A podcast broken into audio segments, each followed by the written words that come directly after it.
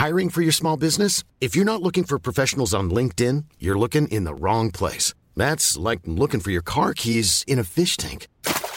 LinkedIn helps you hire professionals you can't find anywhere else, even those who aren't actively searching for a new job but might be open to the perfect role. In a given month, over 70% of LinkedIn users don't even visit other leading job sites. So start looking in the right place. With LinkedIn, you can hire professionals like a professional. Post your free job on linkedin.com/people slash people today.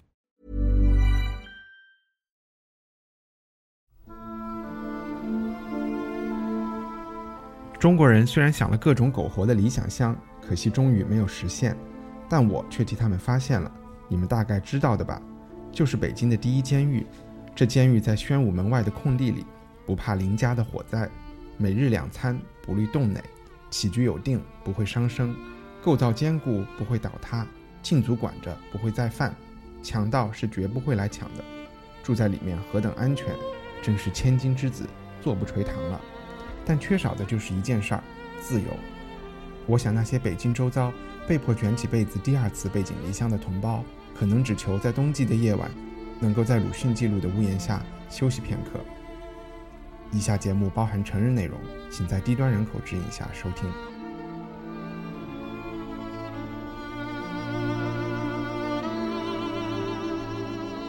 欢迎收听文化土豆，我是一看糯米。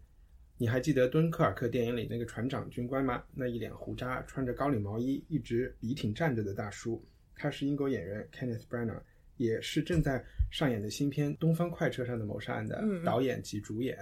这部侦探小说里经典中的经典，同时也是阿加莎小说翻拍成电影里的经典中的经典，究竟值不值得再拿出来搞一次？这是我们今天想搞清楚的问题。英国虽然没有熊猫，但是有很多其他国宝级的人物。阿加莎·克里斯蒂绝对算一个。我们熟悉的《动物世界》系列纪录片的创始人和一直无人能及的自然纪录片导演 Sir David Attenborough 是另外一个。今年九十一岁的他刚刚出了《Blue Planet》第二季，十年前的第一季是地球上收视率和销售最高的非虚构影视作品。感谢腾讯视频，现在中国观众可以和世界同步看到这么精彩的节目。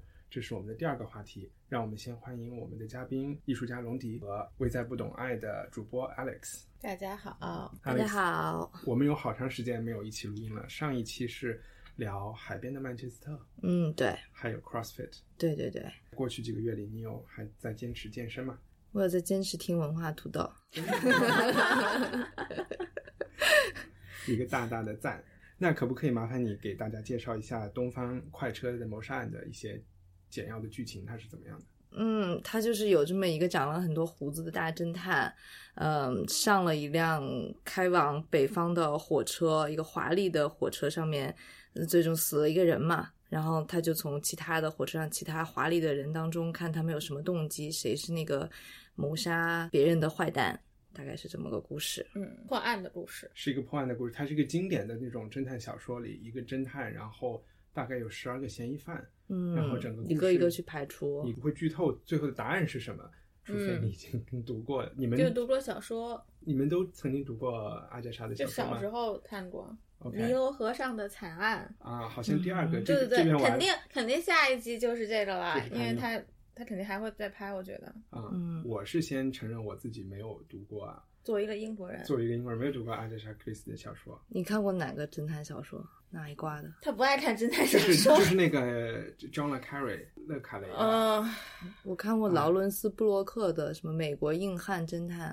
但是也没有看过阿加莎。我我总觉得阿加莎是那种老太太读的书，所以。应该是很不是，可能是应该是那种很很刻薄的女人看的书，我觉得。我们老板超爱阿婆的呀。就其实他在。你们老板会不会听啊？我觉得可以非常安全的说，钱老板不会听。然后他是世界上销售量最高的作家，对，他的小说卖了二十亿本。那现在他的版权是在谁那儿赚钱的呀？他的后代吗？那这个我不知道，可能都已经算是开放了吧？因为我看到好多小说可以在网上免费的下载。我我最近刚买了一本 Kindle 的《尼罗河惨案》，啊，要五块钱人民币吧？那总是有人做了这个事情服务嘛，你也得出点钱。这部片子，呃，荣迪，你看了以后。最第一反应是什么？他开头也就破了一个小案子，就是还没上火车之前，我就说，哎，这怎么感觉像一动作片啊？我就会觉得它好多地方就和我们想象中或者一九七四年版本或者小时候看的那些电影不一样。你指的不一样是 Poirot 这个角色对给人的感觉不一样。对，我就觉得不是应该是一个比利时老头嘛，嗯然后感觉是一美国老头，就他身材很高大，对魁梧就是身材感觉还挺好，身手灵敏，嗯，就打扮的还就是上层中产中产阶级、或者是有钱人，吃鸡蛋要两个要一对称的，一模对一样。，然后就是一个处女座，可能在小说里，Poirot 这个角色应该是一个特别 fussy、特别处女座的人。从嗯是吃鸡蛋这儿你能看出来，是但从形象上不能看出来他是一个很特别的人。但以前的老版的电影和电视剧里都是一个头特别圆，因为好像小说中形容他的他只有一米六零，嗯，啊，只有一米六的这么一个人。在这里面，我看哇，你要说这个人在演 J.P. Morgan，我也相信就演了不起的戴兹比老了也是这种的呀。啊，是是是。哎那以前那个美剧《Monk》，嗯那个蒙克侦探不也是一个特别那叫什么强迫症的一个侦探吗？嗯，波洛这些有启发，对他们有嗯。说，因为他的那个破案的天分是来自于强迫的，就是生活中有嗯。什么破绽，他都特别受不了。对，就是你领带松一松啊，说啊领带歪了这些，或者像你这种章子怡的衣服 露了一个肩膀，就就会觉得嗯不对。不对称造型不可以。对，那除了这个角色之外，你还你讲到它有点像个动作片，它里面有一个还是有一个挺长的，就是长镜头打斗的地方，嗯，我就觉得这什么呀？就按理说不应该是。表现他神勇的地方，听你说你好像是看过七十年代的那个版本的、a l e x 看过吗？没？有，我都是小时候看的嘛。嗯，那个时候可能也没有那么多特效和特技，也不是这个颜色的，可能就因为小时候看了好，因为是有有两个，就好像好多不同版本嘛，有个黑胡子，还有一个白胡子老头演的，嗯也是已经死了的一个英国老头，矮矮的、胖胖的。我就最喜欢是那白胡子老头，叫 Early 什么什么。那不是那个七十年代，七十年代没有他，他没有拍，他拍了六部，但是就唯独没拍这个。最经典的那个是你们美国一个导演叫 Sidney Lumet 拍的，当时他和这一部相像的是，他也基本是一个全明星阵容，Lauren Bacall、Sean Connery 还年轻的时候、i n g r i d Bergman 是这些人全部在上面。这个导演当时之前还拍了一个《十二怒汉》，好像这几年在中国挺火的一个电影，我我也不知道为什么。因为讨论正义吧，我觉得。然后那部片子和这个什么的片和 Sidney Lumet 后面拍的《东方列车》就是一个共同点，就是说它都是在一个封闭的环境下，完全靠对话支撑起来的。但这个导演他打破了这一点，我我后来想想觉得，我觉得他拍经典也得有一点变化，我我是觉得他可能打破这一点是为了就是迎合现当下观众的口味吧，就不能大众对话你要面向大众嘛。像我们坐在这儿的三个人，可能看对话就觉得挺嗨的了，然后人家嗯还是要看一下你在火车铁轨下面打。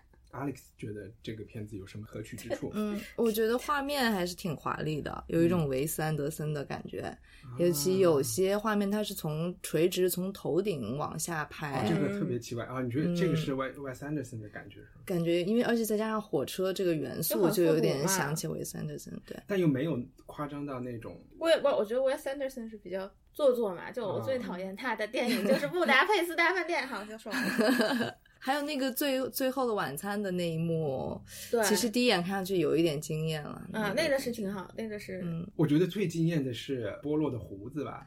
会吗 我？啊，他的那个胡子罩，他睡觉的时候戴的胡子罩把我笑啊，了。对，哎，但这里面有个 bug，他第一天晚上有戴，第二天晚上就没戴。啊，是吗？嗯，出事儿了吧？我就一直就是想，哎，他怎么会第二天晚上不戴这个胡子罩？我其实让我想到了《唐顿庄园》，然后我就觉得这不是一个特别好的对比，因为《唐顿庄园》已经把那种贵族的那种氛围拍成了一种。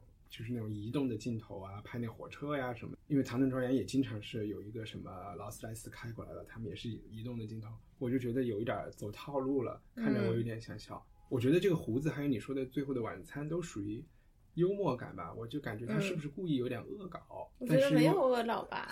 我觉得他那个音乐就是还比较凝重的那种配乐，我还挺喜欢那个角色的，就那长得像费德勒那男的，就是管这火车那些那小哥。啊，OK 那个小总管带了个妓女去厨房的那对个，对对对对哦唯一就是他是一个什么都不知道，他蒙在鼓里开了一个火车，就是个烂好人，是吧？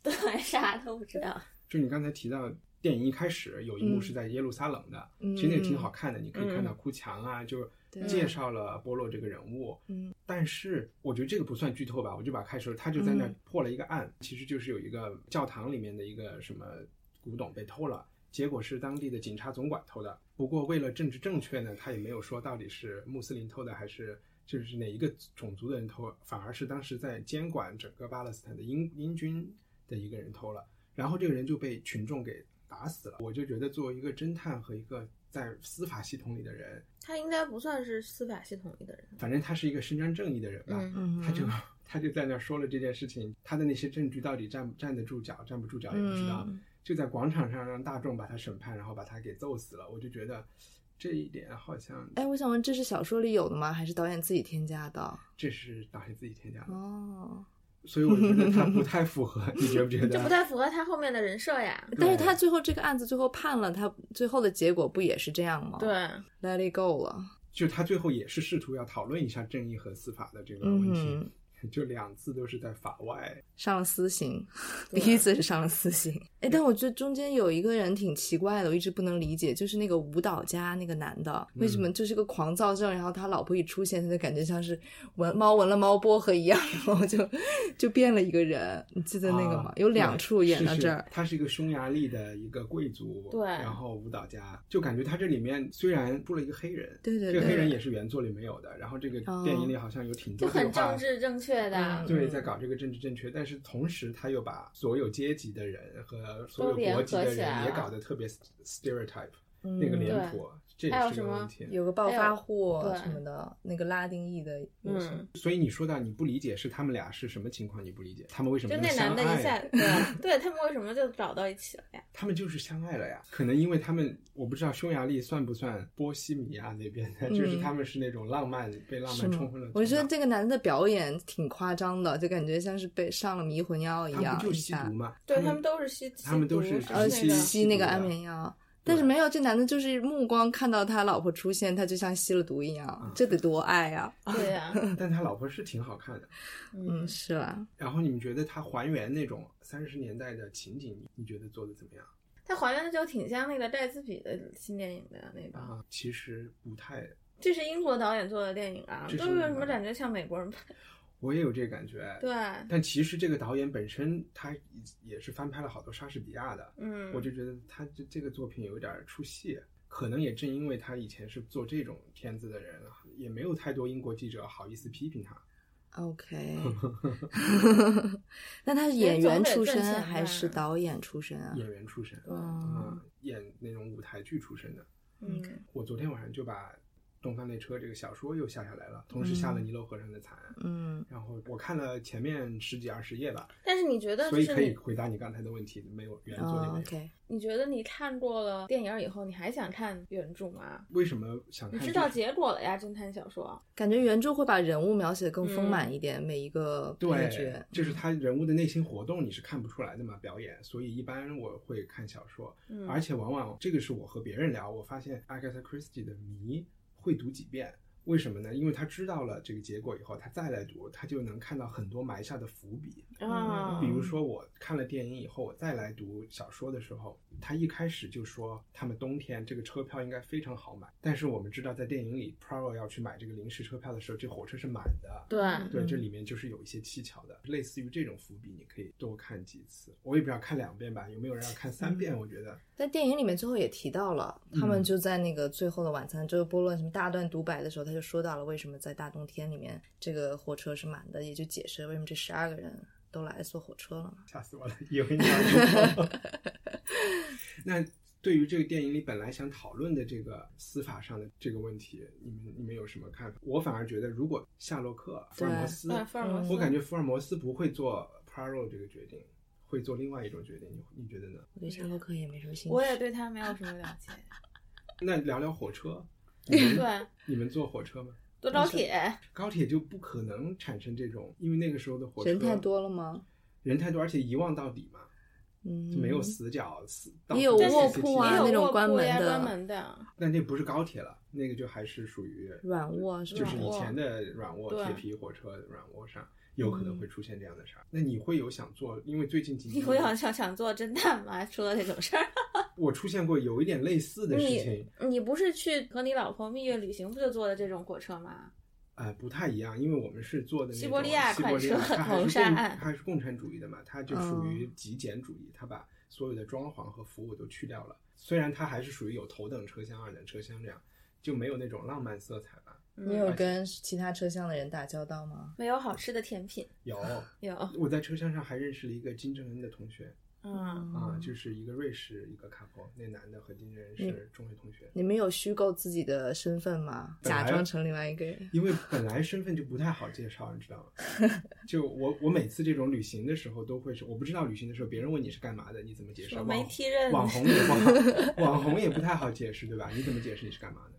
旅行的时候，这就呃做视频的，我都这么说。然后你怎么解释你是干嘛的？艺术家呀。啊，OK，行，我是没法解释。对，在火车上我就会特别认真，就像别人说一个 How are you，你就应该说 I'm fine, thank you 吧。嗯。然后我就会想，哎呀，其实我现在也不是很开心，然后就会，好烦啊，这种人。嗯。回到那个现在的这个东方快车。有吗？我就想说，还是有类似的。现在好像是威尼斯开到伦敦，还是维巴黎开到威尼斯之类的。然后这个公司也还存在。那是不是就会火一阵子啊？这个票有可能，因为现在就其实就是游客专门花很贵的钱体验复古的。对对，它确实是那个时候的车厢，应该有 WiFi 吧？啊，我以为只有 Sheldon 会做会干这个事儿。我觉得应该很多中国游客会去跟这个风的。已经已经有了，因为其实中国游客现在还会做包。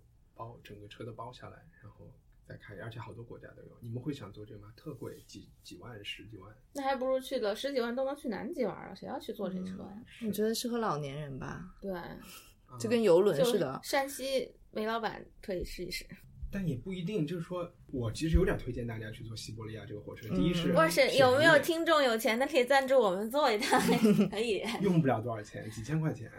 你不说几万吗？不，我说那种复古的服务是几万。西伯利亚正常，你比如从海参崴坐到莫斯科也就几千块钱，就是看雪。我们还是要坐东方快车那种的。在一个没有网的地方待几天，还是有一种排毒那种感觉，你知道吗？detox 是，然后打开手机就几百条微信。或许没有，还有一个我觉得火车上可以做的事情就是，现在大家不是都练什么普拉提、瑜伽吗？在那个小空间里，其实。特别适合练瑜伽，你的你得控制自己的身体特别到位，才不会碰到那些东西。好吧，嗯，你们以前坐火车的经历多吗？挺多的。是吧，我上大学的时候也都是火车往返的那一阵，不多。你坐火车你会买很多零食吗？那种鸡脚什么鸭腿什么的，方便面是吗？方便面会买的呀，就还就像像春游一样。哎，我就觉得在中国的火车上有一种春游的感觉，对，嗯，好像国外火车上。我在纽约的时候就会经常坐坐火车去上周的一个美术馆看看展览，要坐一个半小时。哪个美术馆？就叫 DIA Foundation，是在 Hudson River 旁边，就很近的，就是也算还在纽约。也不还没到阿布尼呢，中央车站坐嘛，然后中央车站就是几层都是卖吃的，然后我就会买 Shake Shack，要买一堆，然后就差不多吃完了睡一觉就到了。我们那会儿在在上海要买车票回北京，尤其是寒假要过春节那会儿，就整个学校可能都找同一个黄牛，然后最后大家就基本上都在就挨着的车厢里面，然后。认识了老乡，然后别的专业、别的学院的聊几句。嗯，还有过那种省钱，大家一起买硬座，坐坐一晚上的，那是真的。哎，我还没有做过这种通宵硬座，还想尝试一下。自己去吧，不要尝试吧。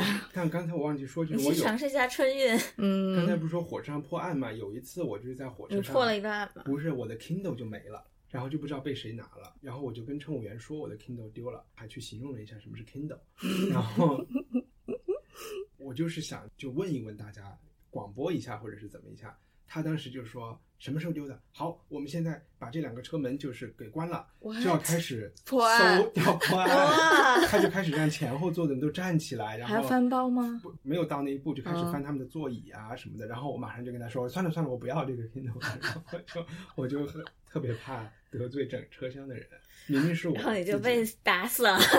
对，万一是我自己搁哪？对呀，对吧？那后来真的丢了吗？真的丢了。对就这样，你去哪儿？去成都？我不记得是在什么地方。嗯嗯，我只要有机会能坐火车，我都选择坐火车。北京、成都也坐过，北京、深圳坐过好几次。北京、深圳不那么远啊？八点到八点，嗯，十二个小时。你就是为了不上网？高铁上可以上网呀，有四 G 啊。但是就可以。你是害怕坐飞机吗？没有，我就是想看祖国大好河山啊，对，就是啊，看得见啊，就是过武汉长江大桥还挺壮观的。哦，是一个外宾。对啊，北京到上海只能看到一些什么城中村啊，什么对呀 城乡结合部的景观。但是比如说在广东省，你就会发现整个广东省已经被修满了，没有地儿，你就看不到空的地方，全是楼楼楼楼楼。然后一到对广东的北面是哪儿？广西啊，一下就像到第三世界国家一样，还是或者是湖南，嗯，差别特别大。那我们就进入今天的第二个话题是动物世界。其实现 以前我们都管动物世界了？以前我们都管这个叫动物世界，现在赵忠祥主持那个嘛，小时候。对，但我觉得哎，动物世界也是 BBC 拍的吗？应该是他们买 What？的。我以前以为是不可能，中国拍得出来。对，就那倒是就是买的版权，然后配音配对音。对对啊。现在我们就知道有蓝色星球，有什么 Blue Planet，有什么各种最新上演的这个，我们大家不要找错了，是叫 Blue Planet 二，二对蓝色星球二。二，这是 BBC 花重金花了好几年时间，也是这个 David Attenborough 解说，嗯。然后参与制作的一个。你们看了以后喜欢，对，喜欢？除了第二集有点无聊，嗯，而且他这个每次出来都是上所有收视率的冠军，而且就评分都是九点几。九点九嘛，是不是嗯我在他去年就出了那个 Planet Earth 第二季，嗯狂野星球还是叫什么地球脉动，地球脉动。嗯第二季当时也就是狂喜欢，那你觉得看这个东西吸引你的点在哪儿呢？其实我还这这这每个都吸引我，就是他们能找出那个动物的你特别不为人知的故事，然后拍成一个像电影一样，就感觉是一个鱼，然后还有大鱼的故事，旁边有小鱼的反打的那种那种 表情的镜头，我觉得都能讲述故事，特别棒。很有耐心的去等，就是要拍的，对，就是也太有耐心了很。很难拍到的场景啊，比如说很多鱼去捕鱼啊，什么海豚这些很难见到，就是第四集里面的。对，然后他们就会等，其实也很也很危险呀。就是他们拍那个海豚，就是 surfing，就只是为了就好玩儿，嗯他们也等了很久。没所以有一种来之不易，别人好不容易，而且就是解说也说的很好，就很嗯。有幽默感嘛。英国人写的就词儿都是用的大词儿。是。可能以前旅行会带来的快乐，比如说你想清朝，如果谁拿了幻灯片儿给你看金看金字塔那种感觉，现在我们在陆地上已经找不到了嘛，就是要去看丛林和海洋里的嗯。那种来之不易的感觉。北极和南极的，而且每集、每集看到它是五十分钟，差不多一个小时一集，嗯。看到中间就特别期待看最后的那个 behind the scene，就是他们想幕后想要讲哪一段儿，他们拍的有多艰难什么的。对。这一段嗯我因为我只看了这《Blue Planet 二》的第一集，嗯，他们就有一个潜水艇是可以潜到十一公里深海，嗯。就是那个幕后就演了那个漏水，嗯。我还觉得挺恐怖的。他们后面还有什么被鲨鱼撞那个攻击潜水艇的呢？嗯。嗯，还有什么刚才龙弟说的，他们可能一年错过了，就要等到下一年的同一时间再回去找这一群鱼。那你觉得拍这个有什么意义呢？我就是觉得你可能过几百年，还要过一段嗯很很久以后，这种地球终于被毁了的时候，就对未来就是住在其他星球上的人看一下祖先的家是什么样的。对你说其他星球，你会不会觉得海里边那些生物比我在电影里看到的所有的异形都要异形？没错，对，就觉得人的想象力好像很有限，还而不如看一下且就是动物世界。嗯对，你就觉得好多就是你想的那些都没有看深海里面那些东西。第二集里面不是那个盐卤里面周围还有贝壳，就哎，我有一个没看懂的，他有一集里面就是你说的那个海鳗鱼自己打了个结，它为什么打结了他？被他休克了。对 toxic syndrome，对中毒休克了。那个盐卤池是有毒的，对，OK，嗯，他要等那休克那劲儿过去了，他没准会苏醒过来，要不然就死在里面了。他就游走就 OD 了其实你说的去年那个 Planet Earth，我好像也扫过几眼，我有一点受不了的就是。怎么会？就是他用了大量的无人机去拍，因为以前没有无人机镜头嘛，然后现在有无人机镜头，就有特别你觉得很偷懒是吧？不是，我觉得稍微有点多，就有点要把那成本用回来的感觉，就哦每每就是一个无人机镜头，然后我就看的有点烦了。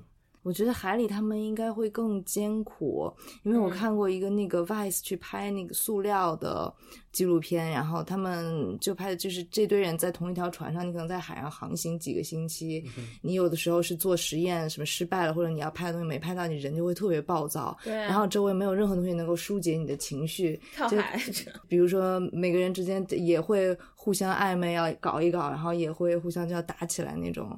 这些故事应该想象起来也挺逗的。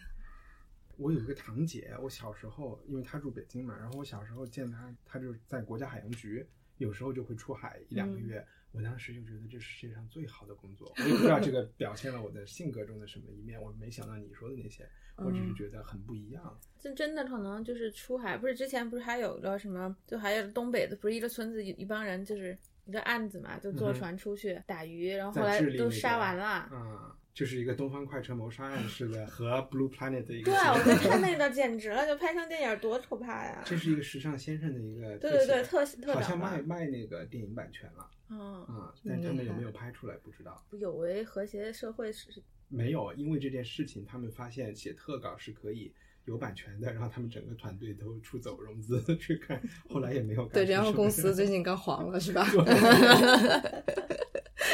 是。嗯，好，我其实就还想介绍一下 David Attenborough 这个人，就是这个他今年九十一岁了。对啊。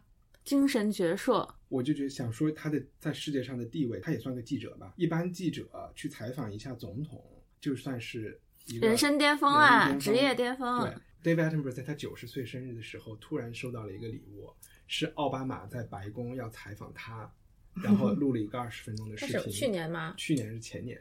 然后这个视频在在 YouTube 上把那个链接给出来，啊，就。他也想问奥巴马问题，奥巴马就老说是我该问你问题。啊，这么可爱。对，特别。他应该二二几年，然后在剑桥念的自然科学、博物学什么的。他叫 Natural Sciences，就是在剑桥的本科，你是不允许你只选一种科学的，第一年都是要数学加上另外两三门科学。所以所有人都是，就他强调的那种，是觉得在本科阶段大家应该是跨学科的，特别多最新的创新其实是跨学科东西出来的嘛。但是这是别人几百年的历史，他就知道这种自然科学的进步是肯定不是特别分门别类这么闯出来的一个东西。然后他第一个工作是去当了一个图书编辑，编辑科技儿童读物，后来去了 BBC。还想说的就是他有一个哥哥已经死了，叫 Richard Attenborough。是一个特别棒的导演和演员，我就差点想说他，就差不多是完全可以导演第一个《东方快车》这种人。看过他一个特别好看的电影，想推荐所有人去看，叫《Oh What a Lovely War》，就是讲一战的。他是用一个音乐剧和恶搞喜剧的方式拍了整个一战的过程，全明星阵容。我们你可以看到年轻的什么 Vanessa Redgrave。然后 Maggie Smith，还有什么 John Gilbert，然后 Lawrence Olivier 也在里面，所有人都出出场了的一个，因为你听这名字，它就是恶搞的嘛。What a lovely world，特别逗，然后就觉得这一家人还挺牛的，出两个明星。嗯，哎，你说跨学科，你刚才不是说为什么要拍这个吗？嗯，他们好像解说当中有说到，就是他们用最先进的这些设备，比如说什么低光的摄影机啊，还有非常高速高速摄影，能够记录这个海豚是怎么游的。反正就给科研也提供了很重要的影像的记录嘛。嗯，但是我还是有一点草想吐。仅仅从第一集开始啊，我就觉得现在的那种高清高速摄影和它捕捉的声音，已经完全是像一个大片儿一样拍了。因为背景音乐还是 Hans Zimmer，对，这得花多少 钱呀？还跟 Radiohead 一起改编了一首歌，是吧？在 YouTube 上可以看到。就是他这已经是一门大生意了。我记得第一季里面就有讲海底会有一些沼气。会从海底冒出来一些小泡泡，对吧？嗯，这个现象听着也很普通。拍那个东西其实应该是很普通的，嗯，但是因为他用了慢镜头和配音，就每一个都跟原子弹在爆炸一样。对，我当时就想，然后就是还有就那小鸟学飞飞起来嘛，这个我还没看。然后它就是也是第一集，你可能没看完。那个燕鸥 飞起来的时候，那就 Hans Zimmer 配音的嘛，其实就是鸟飞起来没有那么振奋，但你感觉就像那个 Game of Thrones 里面龙飞起来一样，就很激动。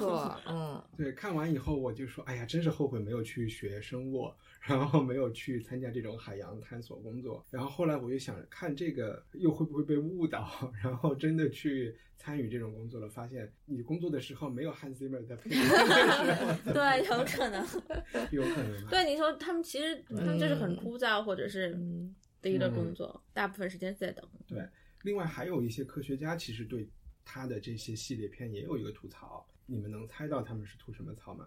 是从动动物保护角度吗？对，就是暴露他们会在哪儿啊？什么在哪儿？就是打鱼不用暴露，因为现在打鱼的人都是用雷达设备比他们还先进，就不需要在那等着钓了，不是将来功那样，就就看就知道鱼在哪儿等着。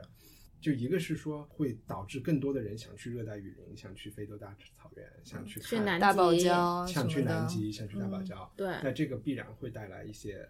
三联他们不是最近找了一个活动，就是去南极看一看嘛？啊，我找找了一堆名人在那儿做讲座。然后另外一个事情就是说，这个片子第一是他想客观，他不能讲太多政治的东西。虽然你能感觉到他对全球气温变暖对对对有这些东西，嗯，但是他给人呈现的一个总体感觉还是地球。就是这么一个生机勃勃、有那么多物种的东西，虚假希望。对，就是很多科学家说，其实，在过去的五十年，嗯，已经有超过一半的物种已经灭绝了。嗯，他觉得大象啊，还有很多灭绝动物什么都不知道。如果是要对，如果是客观的要去展现地球上的生物或者海洋上的生物，在二零一七年，应该给大家看的是一个很惨南京大屠杀这样的一个 场景。对 对，而不是那怎么卖呢？对吧？就是这个。你小朋友就不爱看了呀，就吓死了呀。嗯，那这不就是一个问题嘛？嗯啊。它是每一集最后都是要讲一下环境问题，对，还是有 raise awareness 这个部分的，什么塑料对海洋影响啊，对对对，厄尔尼诺呀，气温升高啊什么的。OK，那你说你看完了这个第二季，你有什么具体的行动吗？我们之前就做过一个不产生塑料垃圾的挑战，这是在不懂爱上面。对，在不懂爱做过一个。真的是挺难的，尤其是你点外卖。塑料耳环在和我们谈。但是不 是一次性塑料和你可以长久使用的塑料不一样？嗯，你可以买一个塑料制品，但但是你坚持用它很久，然后从而杜绝使用更多的一次性的塑料。别人就会说我这一个人有什么关系啊？其他人都在成天产生这么多外卖的盒子，那你怎么回答这个？就这么多你这样的一个人做就不。当然，首先这个是政府是必须要做事的。但是如果作为一个人来讲，那任何事情都可以这么去想：我一个人做有屁用？然后就根本都不管，那那所有事情都没法解决了嘛？就自己做一丁点是有用的同时，要呼吁政府一定要正视这个问题。外卖还有就是快递嘛，就是过分包装这些品牌，我操！我现在也是对快递和外卖特别的纠结。多逛街，多逛街，对，多出去走路。是，嗯，我不知道你们会不会就是看这个东西的时候，你不会觉得动物世界这一类型的都很暴力嘛？然后它就会让你想到死的问题。我就一直在想，这个适不适合小孩看？嗯嗯，我觉得挺适合全家。我我是我就。挺适合爸妈，就是给小朋友看，就讲 什么 生死呀，怎么就是循环呀、轮回呀什么的。但是这个又特容易又教小孩，这个世界就是这么一个丛林社会，你死我活这种。没有吧？大家都是为了自私的繁衍自己。人家还合作一块儿去抓鱼呢。嗯，谁呀？就不同种族种类的鱼一起。一个乌贼和一个鱼。我看新闻上说，嗯，那意思就是说鱼比我们想象的更聪明，对，还会用工具，是不是就别吃鱼了？因为我有一个朋友，他的他就是只吃没有头的，不吃鲸鱼吧？因为没有头的动物是，没有脸，没有脸，对，很多美国人都是这样的，不吃有脸。那鱼算不算有脸呀？鱼有脸，就是只有牡蛎没有脸。哦，就有长眼睛的就算有脸。对，章鱼这些都有脸。哎，其中那有一个制作人，他就不是说他拍完这个项目项目下来，他就不怎么吃海鲜了。是那个女的吗？那个女的沃里，对，白头发的制片，这个 producer 牛的哈。他好像说除了是什么，他知道是人工养殖的还是什么？哎，对，圈子。没有脸，螃蟹有脸吗？螃蟹有吗？有眼睛。螃蟹都修那是人工养，人工养殖的。螃蟹多聪明啊！对，螃蟹很聪明的。还要还要选更好的房子，寄居蟹选哦，对，那个《地球脉动》有最后一集，它就是讲城市嘛，城市里面的动物。然后就有一道说到香港的那个海边的螃蟹，那那些螃蟹都是，比如说在在沙滩上产了卵之后，嗯，他们就是要呃孵化孵出来了，哎，是这样吗？孵出来。之后，它要趁着呃满月的时候，它要回到海里去，因为满月的时候特别亮，它就看那个亮光就去了。但是有城市，他们就把城市的灯光以为是海洋，就都往城市去爬，然后对，就什么爬到下水沟里了呀，或者是卡在哪里要被车碾碎了，就看着就还挺心疼。而且我觉得鱼都不是因为它聪不聪明不能吃，就是你刚才说的海底被打鱼渔业破坏，就很有毒。我上学的时候看了一本书叫。the end of the line，就是钓鱼线的最尽头。嗯，然后就是讲整个渔业的嗯现代渔业，第一是以前是有随机性的，你捕鱼捕不了那么多，但是现在嗯。有声呐，是叫声呐吗？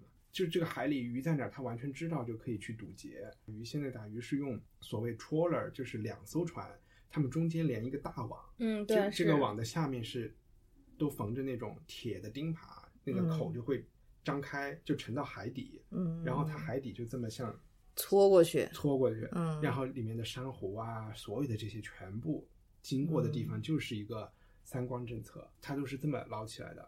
就是你能见到的所有的鱼都是这样。那看完了这个书，加上最后做了很多 research，就发现全世界只有阿拉斯加 Sarah Palin 那个州，它的保护政策是最好的，真的所以啊吃来吃去只能吃阿拉斯加的鱼。哦还有一些时候你会发现，餐厅里就是这个也是一个问题，就是只有高档餐厅的菜单才会讲它这个鱼是不是线，就是 line caught，就是用嗯鱼线钓的。嗯 OK，鱼线钓的鱼就相对来说会少一点吧，嗯但也不是你想的一个钩子，人家一个鱼线上几千个钩子哇下去，但是起码这种是自己上钩的鱼，嗯，要不要吃素？不要，我在生酮饮食，我要吃肉，这是什么意思啊？就是高脂肪、高蛋白，嗯多吃素，少吃碳水化合碳水物。嗯，OK，你也在戒戒碳是吗？没有没有，我吃的比较少就昨天串串跟我们吃饭，但他是真的吃了很多，川菜都很油嘛，很想吃米饭就。对，吃了鱼香肉丝，然后就必须得吃肉，必须得吃饭了。那你是想让我把坤坤吃的很多这个留进去吗？可以啊，可以啊，他无所谓的呀。困困老师无所谓。我还想闲聊天儿，就是 Alex 前一段时间你尝试了一个嗯一周不用化妆品，还是不穿？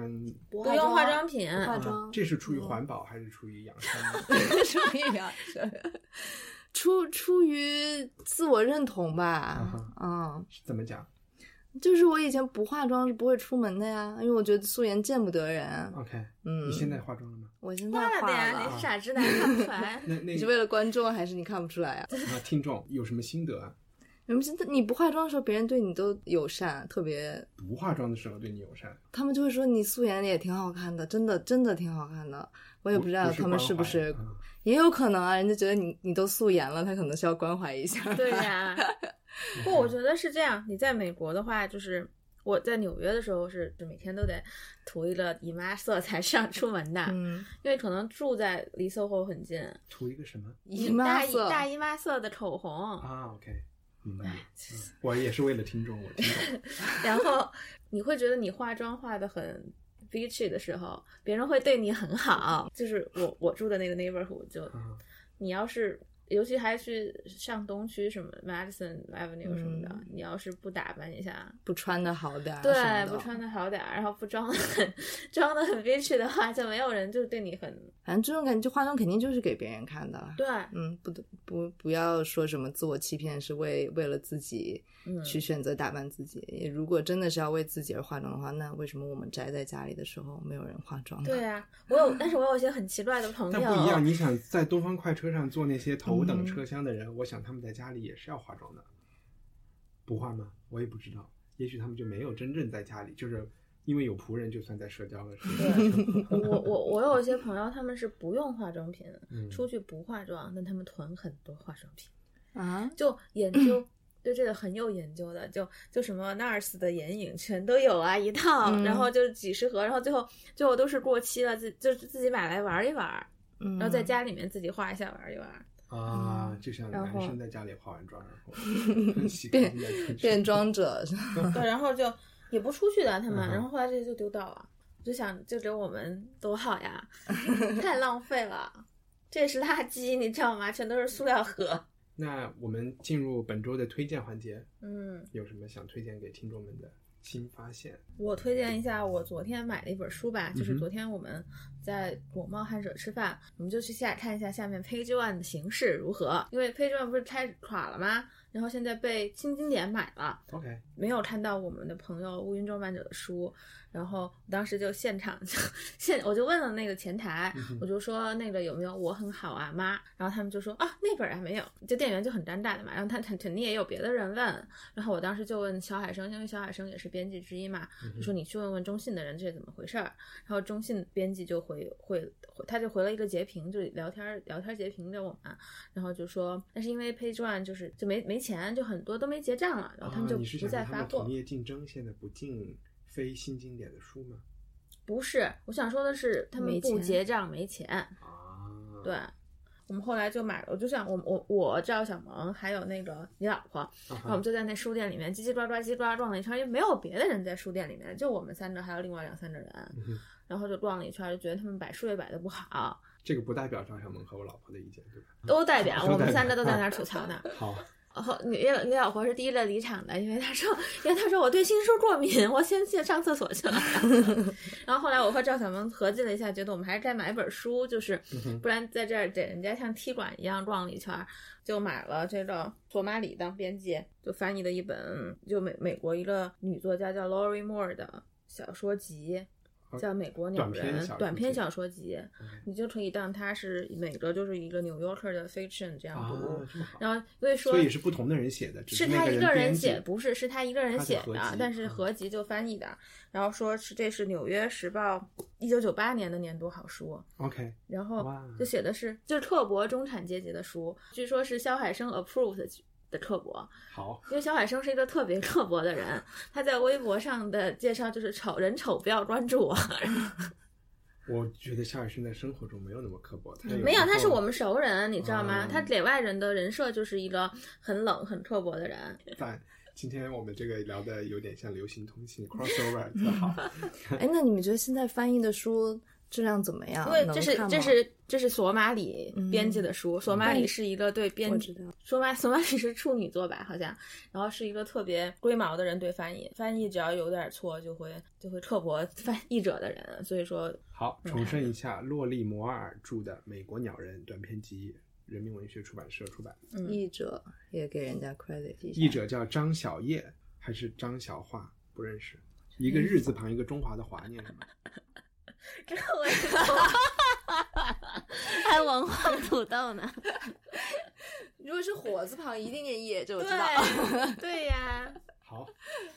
然后，那 Alex 这周推荐什么呢？嗯，推荐我在尝试新的饮食方式吧。啊，刚才有提到一点。对对对，就是因为我最近在喝那个呃防弹咖啡。OK，你有喝吗？Cindy 说你有喝。这个微在几年前做过，就是 Bulletproof Coffee 加上 coffee。就是说，你喝黑咖啡，垮一大勺黄油，喝完之后能减肥。它不是减肥吧？这意思是说，流行起来的时候，流行应该是说早餐就吃这个就够了啊。嗯，它就是把你身体变成从消耗糖原变成消耗脂肪，让你身体。行，我们录完以后，我给大家做一次防弹咖啡。哎，可以啊，可以啊。对，其实它是这种叫生酮饮食，它就是觉得你的你饮食结构应该是高脂肪、高蛋白、多蔬菜，然后很少很少的碳水化合物。吃肉不长肉。对对对，因为原本 Atkins，嗯，也不太一样。你说什么 Paleo 吗？不是 Paleo 是要像原始人一样吃，是吧？对对对。原始人不吃蔬菜吧？原始人吃果子吧，原始人不吃米谷物吧？那时候没有种植谷物，禁果吃，偷吃禁果。但这也算相当于是吃《权力的游戏》里北方民族吃的东西，嗯，感觉南方民族也吃。江 s 吃的东西。嗯，而且他就是说，这个饮食是大家都觉得这个肉什么红肉对人体带来的危害大呀，其实是源自那个当时的，比如说这种糖类的公司和这脂肪做脂肪的企业，他们之间博弈的结果，就是可口可乐类似这种吧，花了很多钱去买通这些研究者，去说脂肪有多大的危害，而不去说糖给人带来的危害，这样。嗯啊，对，最近就是有一个运动是 against sugar 的，对，是能感觉出来。行，那我推荐的东西是 YouTube 上，其实这个我估计哪都能下载。Netflix 不是自己原创很多剧嘛，《House of Cards》等等等等。YouTube 也有一个栏目叫 YouTube Red，他们也是做自己 original 网剧的。那现我今天早上就看了有一个最新的网剧叫《Lifeline》，它的第一集我觉得还挺好看的。它的设置就是有一个未来有一个保险公司，一个神秘的保险公司叫 Lifeline，你和他签约以后。他在你身上植入一个芯片，他知道你什么时候会死，然后他就会提前来救你。就比如说有个车要撞你了，感觉是喊这个芯片可以监测到未来三十天之后你的生命体征，他就会派一个 agent 在你临死前把你救回来。这是第一集，我们就看到了这个。但第一集因为 pilot 它会出一个冲突出来嘛，你就隐约的感觉到其实这背后没那么简单，因为他们不对外面说他的技术到底是什么，他到底怎么监测这个的。嗯，然后他怎么做的这些事情会不会影响时间的这个曲线的发展？嗯，第一集的最后你会发现他们自己的一个 agent 同时也陷入了一个自己要死的一个状态，嗯 就还挺刺激的。准备看第二集，叫 Lifeline。嗯，OK。呃，那今天就录到差不多了。但我其实最最最还想问 Alex 一个一个问题，就是最近出那么多性侵的事情，嗯就是作为这个这方面的 KOL，然后。性漂亮花，哎呀妈呀！作作为这个女性，就是 video 短视频的这个主播，你们你觉得？因为我觉得不可思议的是，开始出现的那些人，你都可以想象。嗯，Harvey Weinstein 我可以想象，Kevin Spacey 也可以想象。Louis C.K. 吗？Louis C.K. 我都能想象。对，Louis C.K. 我也能想象。出来的不能想象的是 Al Franken，我也能想象是 Charlie Rose。一下我就觉得。这有点他干嘛了吧？查就 CBS 一个做很严肃访谈的查理罗斯，然后后来去彭博做这个访谈了。他也是几十年访谈了所有人，一一访谈就俩钟头，那形象你就觉得就不会有这方面的。罗京性侵就是中国。啊，对，对，什么意思？罗辑没有性侵，对，没有没有，就是一段，这这这是一段打比方，打比方。不是罗军只是 anchor，对 anchor 就不是 interviewer，水军毅，对，或者或者白岩松就是这样。美国白岩松，我觉得老了以后，对对，就他们晚节不保，你觉得很难以想象吗？那女生面对的现实就是这样啊，我。自己经历的，反正有每一个位高权重的男的，比如说你作为他的下属，或跟他有工作什么，或者有利益的关系，那他对女的的态度就是有一种，你是我的猎物，就是我可以随时把你怎么样，或者是向你示好，然后你还会觉这个作为女性的下属还会觉得有点感恩戴德，或者是老板看中我啊什么的。我觉得性侵还是逾越了一个很红线吧，所以你觉得是任何人都有可能会出现这个？就外貌看不出来哈，就是 这这就是可不是外貌看不出来吗？的是什么行为啊？就是不知道，只是说现在有二十个人都录了笔录了，嗯，还是什么？大概这意思，嗯。然后 Charlie Rose 已经被停职了，我觉得还挺棒的，在美国这样是吧？那为什么这些一系列的事情又没有在中国同时掀起？因为在英国就已经掀起了，也各种 Me Too 了，是吗？对对对，但是为什么在中国就没有这方面的？跟进的，是我们不喜欢跟进别人的事情。用那个知乎上的一句大家回答问题的时候爱说的话，不就利益相关嘛？然后就，我觉得这是最初要站出来。我们认识的很多人，他们的经历当中，他们就是这样。嗯，但是如果不是你本人，你也不能站出来帮他说。对你这样，你就变成是你说别人就是私事儿了嘛？就必须要本人说出来。我老板，我前老板之前怎么怎么样啊？那我们就就先聊到这儿，关了录音以后，我们才好继续说到底是谁。谢谢大家，下次再见，拜拜。拜拜。嗯。